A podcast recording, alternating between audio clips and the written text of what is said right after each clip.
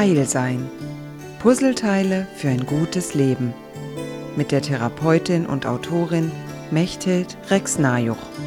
Ich erinnere mich daran, wie es war früher, als wir Kinder waren, nach Weihnachten uns zu treffen und zu fragen, was hast du bekommen?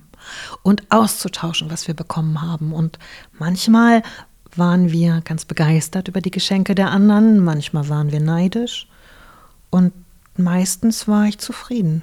Meistens fand ich meine Geschenke schön. Vielleicht auch schon deswegen, weil sie Geschenke waren. Gut, diese Kindheitsphase ist lange vorbei und ich merke immer noch, dass mich die Frage, was hast du bekommen, total irritiert. Und dass ich, obwohl ich liebevolle Geschenke bekomme von den Menschen, die mir nah sind, größte Mühe habe zu erzählen, was ich bekommen habe. Dann habe ich mich gefragt, woran das liegen könnte. Und meine simple Erklärung dafür ist, ich bekomme ein Geschenk und dann ist es meins und das ist etwas zwischen der Person und mir. Und das möchte ich gar nicht teilen. Und das möchte ich ganz allein für mich haben. Und umgekehrt funktioniere ich einfach so, dass ich das ganze Jahr über weiß, ich habe etwas bekommen, was sehr schön war. Ich kann diesen Gegenstand oder was immer es war anfassen und mich dran freuen. Und ich weiß, dass ich eine lange Phase so zugebracht habe, dass ich gesagt habe, also Weihnachten schenke ich schon mal nichts. Grundsätzlich nicht, weil alle es schenken. Und ich schenke drumrum.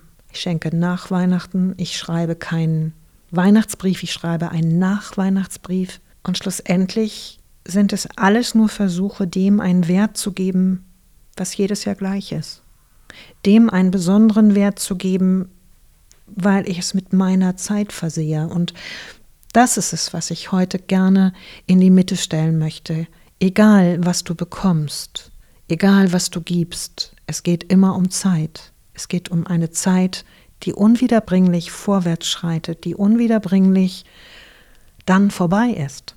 Weihnachten ist jetzt vorbei und es kommt was Neues und es kommt auch wieder ein Weihnachten.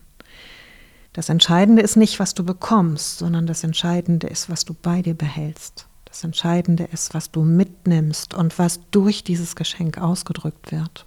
Ja, und genau diese Gedanken mache ich mir in der Zeit zwischen den Jahren, bevor Silvester kommt und nachdem Weihnachten schon gewesen ist.